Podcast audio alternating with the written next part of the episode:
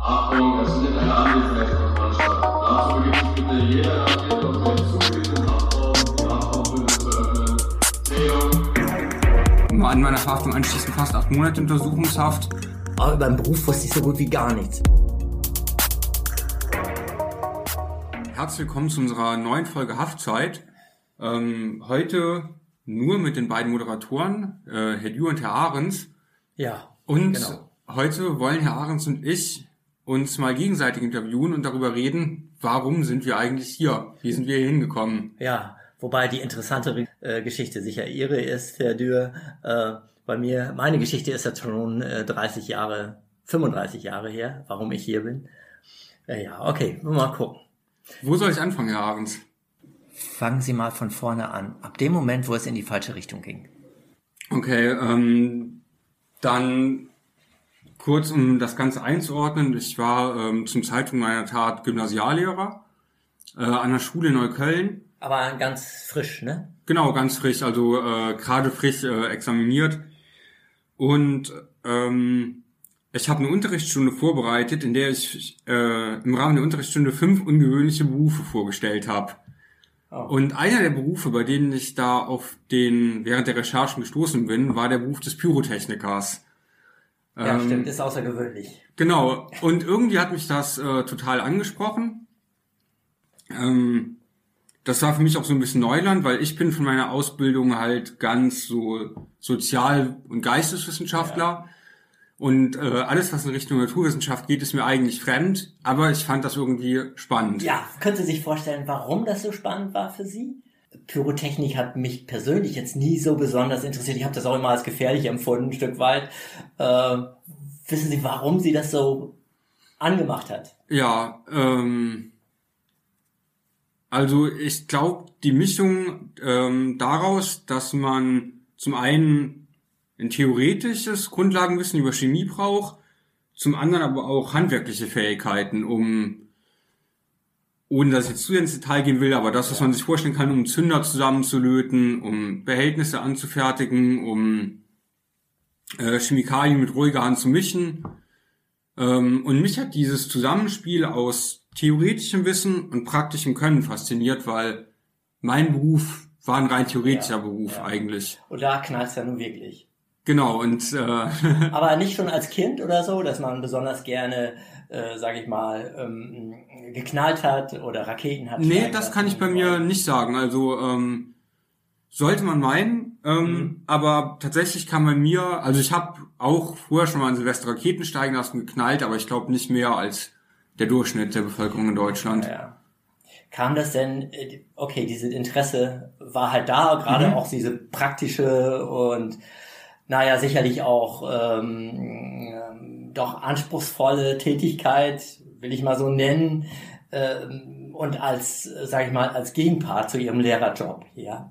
Genau. Was ich auch so ein bisschen ähm, glaube, was eine Rolle gespielt haben kann, Lehrer ist ja ein wahnsinnig äh, verantwortungsvoller Beruf.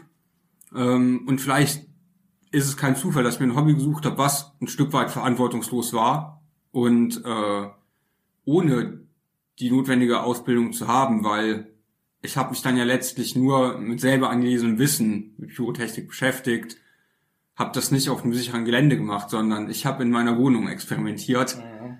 Ähm, ist ein Stück weit verantwortungslos und vielleicht war das eine Kompensation dafür, dass ich mit ähm, zu der Zeit einen sehr verantwortungsvollen Beruf andersweitig ausgeübt habe. Ja, wobei das dann natürlich die, die, die, der Umgang mit Sprengstoff natürlich auch im Grunde ein sehr verantwortungsvoller volle Aufgabe ist oder wie auch immer. Also wenn jemand äh, das beruflich macht, äh, dann ist das natürlich auch sehr verantwortungsvoll und äh, Das stimmt. Ja. Nur war mein Handeln in der äh, Situation leider verantwortungslos. los dann ihr Ja. Handeln, ja. Also, ähm, wie ging das weiter? Ich hatte dann selber Interesse an dem Beruf gefasst, habe mich im Internet eingelesen, wie so eine Ausbildung zum Pyrotechniker abläuft.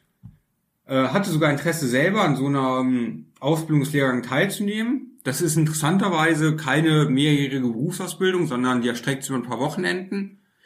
Die wurde aber, das war während des ersten Corona-Lockdowns, ja. nicht angeboten. Ähm, Ansonsten hätten sie es machen wollen. ansonsten hätte ich es machen wollen und hätte ich es gemacht. Naja, und so wie viele Leute während des ersten Corona-Lockdowns äh, sich neue häusliche Hobbys gesucht haben, habe ich die Zeit dann halt genutzt und habe mir selber angelesen, wie setzt man das eigentlich um? Wie macht man selber Sprengstoffe? Und ähm, War denn niemals so der Gedanke da, äh, das darf ich nicht? Doch, also da würde ich lügen, wenn ich sagen würde, der Gedanke war nicht da. Äh, ich habe aber, das muss ich sagen, ich war naiv, äh, indem ich unterschätzt habe, wie strafbar mein Handeln ist. Ich dachte, wenn ich erwischt werde, dann kriege ich eine Geldstrafe oder krieg vielleicht so 60 Tagessätze, Ja. beziehungsweise 60 Tage Haft zur Bewährung. Ja, aber du, ich habe heute mal so nachgeguckt, so im Internet, so äh, strafbare Handlung, Sprengstoff äh, basteln oder äh, mischen. Und da steht eigentlich auch relativ, steht auch relativ deutlich drin, dass es auch äh, je nachdem, wie man es macht und was man macht, äh, zu hohen Haftstrafen führen kann. Genau, also ich wurde ja nach dem Paragraph 308 StGB verurteilt. Das ist Herbeiführung einer Sprengstoffexplosion. Und da ist der gesetzliche Rahmen zwischen einem Jahr und zehn Jahre. Ähm, ich weiß, im Nachhinein absurd, wenn ich sage, ich habe stundenlang gelesen, wie macht man Sprengstoff, aber habe nicht einmal gegoogelt, was sind die Strafen. Ähm, so war es aber. Ich kann im Nachhinein nur selber mich den Kopf schütteln. Ja. Äh, tatsächlich die Mindeststrafe, auch das nochmal an alle, die vielleicht Interesse daran haben, sollte sich mit auseinandersetzen, Mindeststrafe fängt bei einem Jahr an und dabei bleibt es in der Regel nicht. Also ich habe mir auch vergleichbare Fälle angeguckt Ja. und äh, Fälle fangen meist mit ab drei Jahren an. Also auch für alle äh, Zuhörerinnen und Zuhörer nicht nachmachen. Auf keinen Fall Auf nachmachen. keinen Fall führt letztendlich oder kann letztendlich auch zur Freiheitsstrafe führen. Ja. Ja. Ja, okay. Und dann waren Sie also, ähm, haben Sie Sachen bestellt? Oder? Genau, also nachdem ich mir drei, vier Wochen lang durchgelesen habe, ähm, wie man das macht, äh, habe ich gedacht, so jetzt will ich das Ganze auch mal praktisch ausprobieren. Ähm, und ja, man kann zumindest für einige Sprengstoffe und pyrotechnische Erzeugnisse äh, die Dinge ganz frei im Internet bestellen. Und da rede ich jetzt noch nicht mal über Dark Web und Dunkelkanäle, sondern ähm, ganz viele Dinge, die man für pyrotechnische Erzeugnisse und Sprengstoffe braucht, kann man aus anderen Dingen, die ich jetzt nicht beim Namen nennen will, aber da reden wir über technisches Equipment und Haushaltsmittel, kann man aus diesen Grundstoffen herstellen. Mhm. Und das war dann mein nächster Schritt. Ich habe die Sachen bestellt und habe mir zu Hause ein kleines Labor aufgebaut. Mhm. Das war natürlich dann auch schon, also das war ja auch das Unverantwortliche, denke ich mal, auch unter anderem, wenn es jetzt hochgegangen wäre. Erstmal hätten sie sich selbst schwer verletzt wahrscheinlich. Äh, Und äh, gut, ich weiß jetzt nicht, äh, wie schwer die Explosion dann gewesen wäre, vielleicht dann auch noch dritte. Genau, das ist das, wofür ich mir im Nachhinein auch schwere Vorwürfe mache. Ich äh, habe in einem Mehrfamilienhaus gewohnt mit neun Wohnungen bei uns. Also wenn das Haus voll ist, sind wir 30 Ja. Leute im Haus und Ja, ja. Ja. Äh, In welchen Mengen kann man sich das denn dann vorstellen? Also bestellt man da, also ich will jetzt auch nicht auf die Substanzen äh, ein, waren das jetzt unheimlich große Mengen oder waren das doch eher Mengen, die äh, überschaubar sind? Nein, schon ähm, große Mengen. Also in der Regel ähm, muss man aus Substanzen gewisse Bestandteile extrahieren. Also wenn ich äh, 5 Kilo oder 5 Liter von Substanz X bestelle, kann ich daraus so 100 Gramm von Ausgangsstoff Z nehmen, den ich Ja, ja, brauche. wir wollen da gar nicht näher drauf eingehen. Ja. Mir schon, ganz, schon anders. ja, okay. mm. Und also, um das nochmal Revue passieren zu lassen, also vom Gedanken, etwas zu produ also Sprengstoff zu produzieren, bis zur Tat war es dann auch nicht, ist kein langer Zeitraum. Nein, ich würde sagen, das waren sechs Wochen. Und insgesamt der Zeitraum von der ersten Beschäftigung mit der Materie bis zu meiner Verhaftung waren gut drei Monate, weil ähm, nach zwei, drei Wochen des Bastelns und Ausprobierens hatte ich das erste Mal äh, zündfähige Pyrotechnik und zündfähige kleine Bomben gebastelt. Ähm, und äh, habe die dann zunächst halt außerhalb ähm, Berlins zur Umsetzung gebracht. Äh, Also Sie sind rausgefahren, praktisch Rausgefahren, mit dem Auto.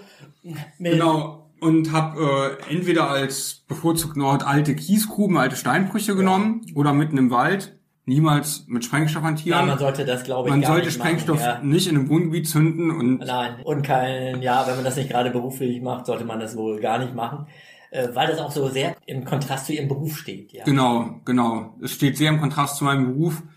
Ähm, und das hat, ähm, um so dann das nächste Kapitel vielleicht ein bisschen meine Geschichte zu erläutern, auch für die sehr hohe Irritation bei den Sicherheitsbehörden gesorgt.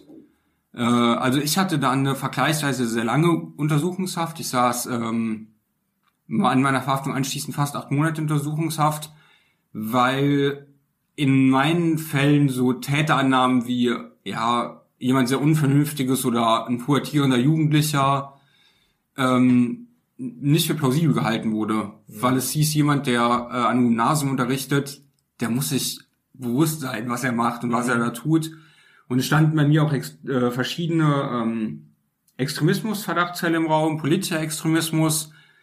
Danach war bei mir noch die Vermutung, ähm, möglicherweise religiös motivierter Terrorismus. Ja, ich glaube dann, äh, das ist ein, ein Gedanke, der relativ schnell kommt. Hm. Genau, Also, der relativ schnell kommt. Jetzt denkt er, mir wird gesagt, jemand äh, bastelt da Sprengsätze, dann würde man denken, okay, äh, irgendwie entweder aus der rechten Ecke oder extrem rechten Ecke, extrem linken Ecke Ja. oder eben extrem äh, ähm, eben, oder IS oder in der Richtung. Genau. Ja. Das war auch, das war auch ein Gedanke, ähm, den die Sicherheitsbehörden hatten.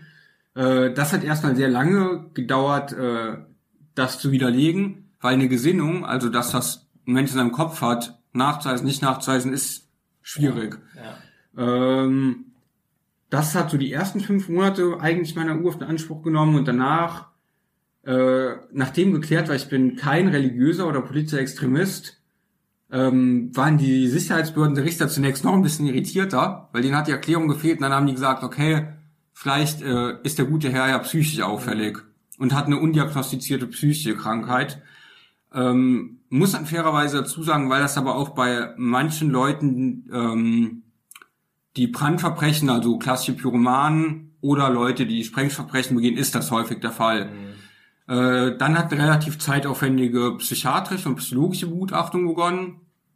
Für die, die das nicht kennen, das läuft halt so ab, dass einen Fachleute im Gefängnis besuchen, Tests und Gespräche mit einem machen.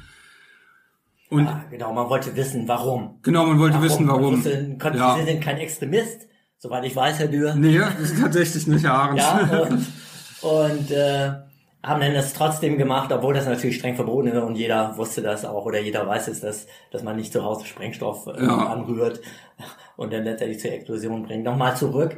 Sie haben also denn, also wo Sie vorher sind Sie mal rausgefahren, haben dort äh, Explosionen Mhm. praktisch ausgelöst. Äh, kann man sich das so vorstellen mit einer Zündschnur oder so oder Zunächst unter Zündschnur, später mit elektronischen Fernzündern. okay, also Also es hat bei mir auch eine gewisse Professionalisierung ja stattgefunden. Ja. Ja. Und, und äh, ja, und dann war es dann mal, das haben sie natürlich, da hat es auch noch keiner bemerkt. Nee, da hat keiner bemerkt. Aber es ging dann los, äh, als sie dann leicht alkoholisiert im Wohngebiet eine Explosion herbeigeführt haben. Äh, ja, bei mir einmal, das einmal, wo ich dann auch erwischt wurde.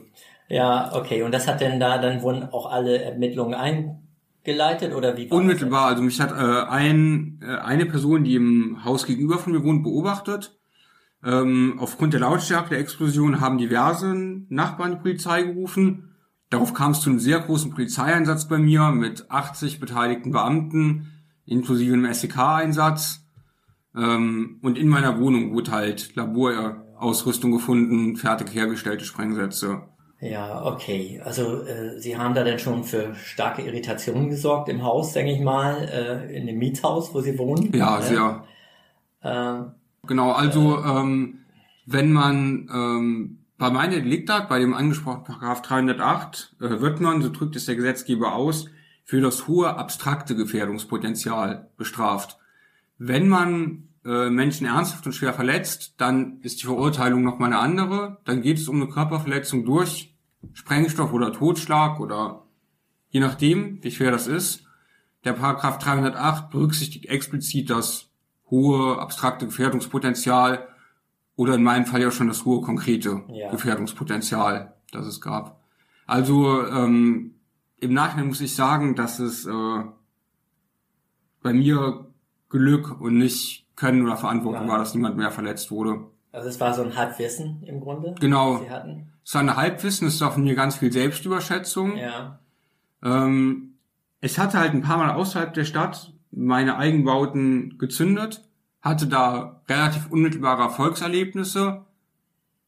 Das vielleicht auch nochmal als Antwort auf die Frage, warum hat mich das gereizt? Mhm. Weil ähm, als Lehrer hat man ja recht langsam Erfolgserlebnisse. Also wenn, dann sieht man irgendwie nach Jahren, man hat die Schüler für ein Fach begeistert und die machen ihren Abschluss. Ja.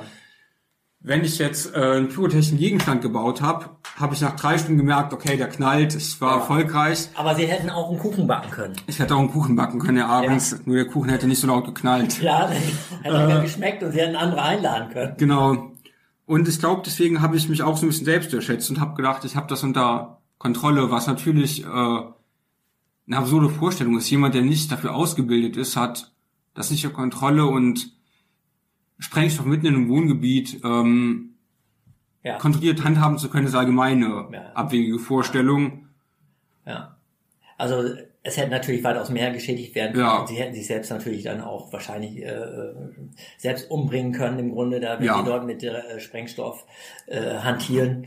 Äh, dann ist, äh, besteht ja auch eine äh, große Selbstverletzungsgefahr. Ja. Ja, auf jeden Fall. ja, aber eben auch für andere. Ja. Und äh, deswegen auch die relativ drastische Strafe, die dann erfolgt. Genau, also ich wurde ähm, letzten Endes zu drei Jahren und zehn Monaten verurteilt.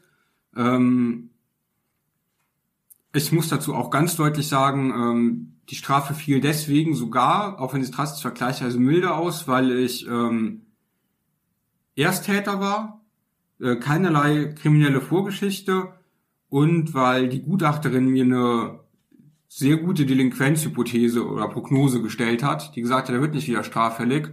Ich weiß, dass in den ähm, Vorabstimmungen, die es teilweise gibt, der Staatsanwalt anfangs sowas so roundabout acht Jahre im Kopf hatte. Mhm. Ähm, genau, und ich hatte dann eigentlich, war es im Nachhinein für mich ein Glück, dass ähm, ich mich einem psychologischen Gutachten unterziehen musste, weil dadurch musste das Gericht nicht alleine die Verantwortung tragen, zu entscheiden, a, dass es äh, bei drei Jahren zu Monaten bleibt und b, dass ich in den offenen Vollzug komme, weil das war vor Gericht dann das zweite große Thema. Es ist verantwortbar, dass ich in den offenen Vollzug komme. Und da konnten die Richter und die Staatsanwaltschaft sich zum einen auf ihre Expertise verlassen, haben zum anderen aber auch die Psychologin und die Psychiaterin mich begutachtet haben, Ja. Gezielt dahingehend befragt, ob ich den besonderen Verantwortungen an die Disziplin und an den Willen zur Straffreiheit, die der offene Vollzug einer Person stellt, gewachsen bin. Wobei natürlich diese Eignungsprüfung hier stattfindet. Genau. Für den offenen geeignet ist. Aber letztendlich, sie haben eine Ladung zum Strafantritt bekommen. Genau. Und das äh, bedeutete ja schon, dass sie nach der U-Haft Ja. nicht weiter direkt weiter in Haft Ja. bleiben mussten, sondern äh, erst nach Hause gehen durften Genau. und sich dann hier zur, äh, zum Strafantritt gestellt haben. Ja, genau. Also äh, ich muss meine Aussage dann dahingehend präzisieren. Äh, die Richter fanden es vertretbar, mir die Chance zu geben, hier in der Eignungsprüfung teilzunehmen, Ja. anstatt direkt zu sagen, Ja. der, der Mensch muss in Haft bleiben. ja. Ähm, ich habe interessanterweise, das kann ich an der Stelle noch sagen, das ist ganz interessant, äh, kannte ich damals dieses Konzept offener Vollzug ja gar nicht. Also ich hatte mit Strafvollzug vorher keine Berührung. Und ähm, für meine Angehörigen und Anwalt war die beste Nachricht dann damals, okay, ich krieg die Chance, hier zur Eignungsprüfung zu kommen. Ich war erstmal froh, dass ich überhaupt aus der U-Haft rauskomme. ja. Ja, Herr Dürr, nochmal zurück ja. na, auf, auf diese unglückselige Geschichte. Mhm. Ähm, wie denken Sie heute darüber? Ja, Ist, verstehen Sie sich selbst noch irgendwie so? Ja, also ich kann äh, nachvollziehen, wie ich darauf kam. Deswegen kann ich das darlegen. Ähm, aber also ich kann es wieder gutheißen und schlimmer noch, ich empfinde eigentlich äh, Scham für mein Verhalten. Nicht nur Scham, weil ich äh, andere gefährdet habe, sondern Scham, weil ich mich so für meine Dummheit und Überheblichkeit schäme. Jetzt muss Ähm, ich nochmal eine Frage stellen. ja. Und zwar, gab es irgendjemand, der, der wusste, dass Sie Sprengstoff herstellen? das wusste niemand, nein. Ja. Auch das sehe ich im Nachhinein natürlich als äh, einen großen Fehler von mir. Äh, ich glaube, ich habe unterbewusst, äh, oder nein, unterbewusst noch übertrieben. Mir war schon klar, andere würden das nicht gut heißen. Deswegen habe ich das niemandem gesagt. Ja. Aber hätte ich es einer Person gesagt, hätte die mir vielleicht Ja, die Ohren auch nochmal ja, Ja. die Ohren gewaschen, sagen wir es so deutlich. Und dann hätte ich es vielleicht davon abgelassen. Ja, ja. Also letztendlich hat es jetzt die, diese Konsequenzen gehabt, diesen dramatischen Konsequenzen Genau. letztendlich, ja. ja. Und ähm, ja, Aber also wir reden jetzt über traumatische Konsequenzen, ähm, aber ohne jetzt hier zu pathetisch werden zu wollen, äh, Herr Ahrens, manchmal ähm, denke ich mir durchaus, es ist mir lieber, dass es passiert, als dass ich eine Hand verloren hätte oder das Augenlicht oder schlimmer noch, eine Verletzung mir gegenüber könnte ich noch mit mir ausmachen, äh, ich hätte einen anderen Menschen dauerhaft verletzt. ja, Oder ich, jemand wäre durch mich umgekommen. Das wäre für mich die schlimmste Vorstellung. ja, Und da ist es für mich das kleinere Übel, dass ich ähm, ja. jetzt die Konsequenz meines Handelns tragen muss. War letztendlich vielleicht nicht auch eine gewisse Untriebigkeit, äh, auch ein äh, Auslöser, etwas zu machen und zu tun, äh, was, äh, ähm, was nun mal nicht so ihrem Beruf entsprach als Lehrer, sondern eben ganz was anderes. Hat das auch etwas mit Untriebigkeit zu tun? Denn worauf ich hinaus will, ist, als sie sich hier zur äh, Strafhaft gestellt haben, äh, hat es eigentlich nicht lange gedauert, dass sie hier anderen Inhaftierten Nachhilfeunterricht gegeben haben. Entweder in Englisch oder äh, auch Deutsch Nachhilfe Ja. gegeben haben. Somit sind sie da mir auch ein wenig aufgefallen. Ja, ja schon. Also ich glaube, das hat eine Rolle gespielt. Äh, ich suche schon immer äh, Herausforderungen und ähm, muss eigentlich meine freie Zeit gut ausfüllen. Ich kann schlecht äh, still sitzen. Ja. Und ich glaube, ja, das hat eine Rolle Das hat vielleicht gespielt. So ein bisschen, ja. Ja. Soll ich etwas von mir erzählen? Ja, äh, gerne. Vielleicht ähm, fangen Sie mal damit an, wie kamen Sie zum Justizdienst? Herr Ahrens, also wie, Ja. wie ist, in was für einer Lebenssituation, in welchem Alter ist bei Ihnen die Idee gereift, ich möchte in den Justizdienst? Ja, also erstmal, ich bin seit 1985 äh, bei der Justiz. Ich habe da eine Ausbildung gemacht. Äh, Ich glaube, die dauerte damals zweieinhalb Jahre. Ich bin gelernter Koch, äh, komme aus einer landwirtschaftlichen Familie, habe dann aber eben Koch gelernt ähm, und ja, habe auch in diesem Beruf gearbeitet. Allerdings äh, nach der Lehre vielleicht zwei, drei Jahre. Und dann war ich noch bei der Bundeswehr. Da war ich so etwa 22, 23 Jahre alt und irgendwann stand in der Regionalzeitung, bei uns die Ostfriesen-Zeitung, stand eine Anzeige drin, äh, äh, dass äh, Justizvollzugsbeamte gesucht werden, und zwar in Berlin. Das war ja nun noch vor der Wendezeit äh, und es gab hier so einen Arbeitskräftemangel in Westberlin. Und in dieser Anzeige stand auch, dass die Fahrkosten erstattet werden. Und meine Schwester wohnte in Berlin. Und ich dachte, das ist auch eine günstige Gelegenheit, meine Schwester zu besuchen. Äh, Die Fahrkosten werden erstattet und auch über den Beruf wusste ich so gut wie gar nichts, weil es war, es gab im Grunde, äh, es gab kein Internet, es gab kein YouTube. Was weiß man schon groß über Gefängnis? Also, Aber ähm, wie kommt es, dass überhaupt nach einem anderen Beruf Ausschau gehalten haben? Ja. Hat Koch Sie nicht erfüllt? Also äh, Koch ist ein Beruf äh, letztendlich ähm, eine äh, unregelmäßige Arbeitszeit, äh, lange Arbeitszeiten und ähm, ja, man muss immer dann arbeiten, wenn andere frei haben. Das auch noch. Und äh, die Bezahlung ist dann auch nicht so gut. Das muss man auch dazu sagen. Also für jeden, der äh, diesen Berufswunsch vielleicht hat für sich, das muss man sich überlegen. Äh, das muss man dann schon mit sehr, sehr, sehr viel Liebe äh, machen. Und ich glaube, so, so stark war das bei mir nicht ausgeprägt. Und von daher fand ich, kam für mich schon in Frage, mal vielleicht was anderes zu machen. Und äh, ja, da war dann halt dieses Inserat in der Ostfriesen-Zeitung. Ja, und wie gesagt, und ähm, äh, in dem Inserat stand eben, äh, dass die Fahrkosten erstattet werden und meine Schwester wohnte in Berlin und äh, von daher dachte ich, das ist auch eine günstige Gelegenheit, meine Schwester zu besuchen, ohne genau zu wissen, worauf ich mich eigentlich einlasse. Ja, und dann äh, äh, bin ich dann hierher gefahren mit der Deutschen Bahn und äh, ja, also meine Heimat ist äh, in Ostfriesland, 500 Kilometer entfernt etwa. Und äh, habe dann hier die Eignungsprüfung gemacht.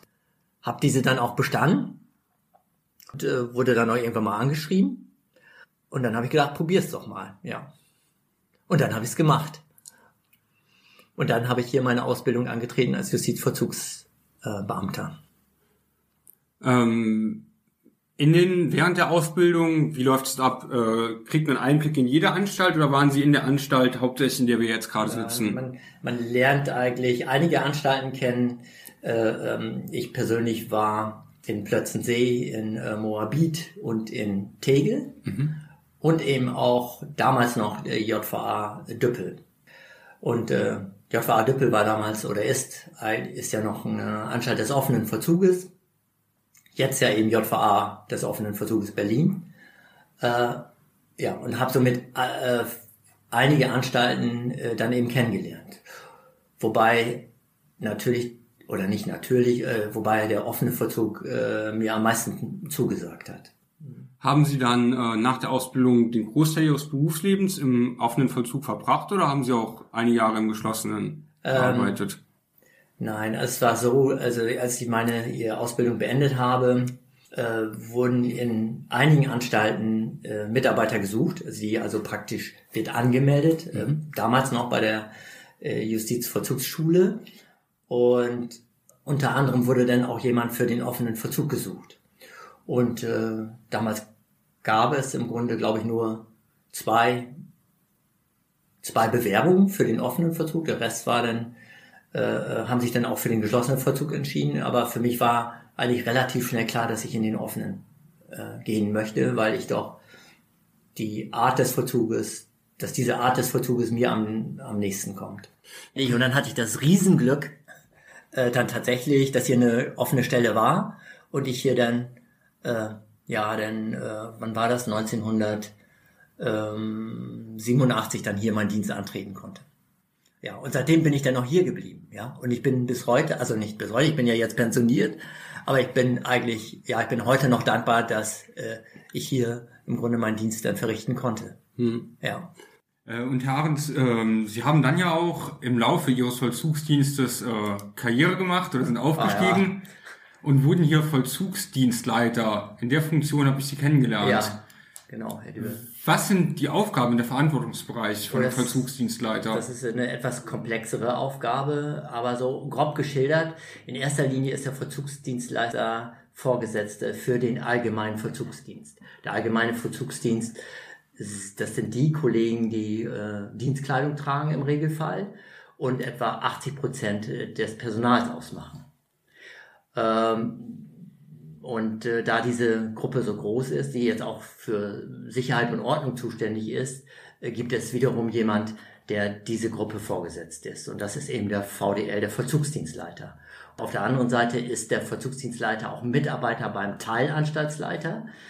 Äh, und, im Teil, und mit dem Teilanstaltsleiter arbeitet er eng zusammen und ist dort auch beratend tätig, zum Beispiel auch bei Personalfragen bezüglich des allgemeinen Vollzugsdienstes. Okay, also eine abwechslungsreiche Tätigkeit. Ja, sehr abwechslungsreich. Tausend Fragen äh, jeden Tag. Also äh, irgendwas ist immer. Äh, und letztendlich ist man auch äh, für den täglichen Betrieb zuständig. Äh, natürlich mit all den Kollegen, die einen unterstützen. Ja, ich hoffe, das hat den Zuhörern ein bisschen Einblick gegeben in unsere Persönlichkeit. Ähm, Ja, in die, deswegen sind wir ja nun hier, Herr Dürr, ne? ja, in die Gründe, warum wir hier sind, auch wenn die Gründe bei uns beiden ganz verschieden sind. Ja. Ähm, und ich freue mich auf die nächste Haftzeit mit Ihnen zusammen, Herr Ahren, und mit allen, die zuhören. Ja, ich mich auch. Bis nächste Woche. Bis dann. Tschüss. Tschüss.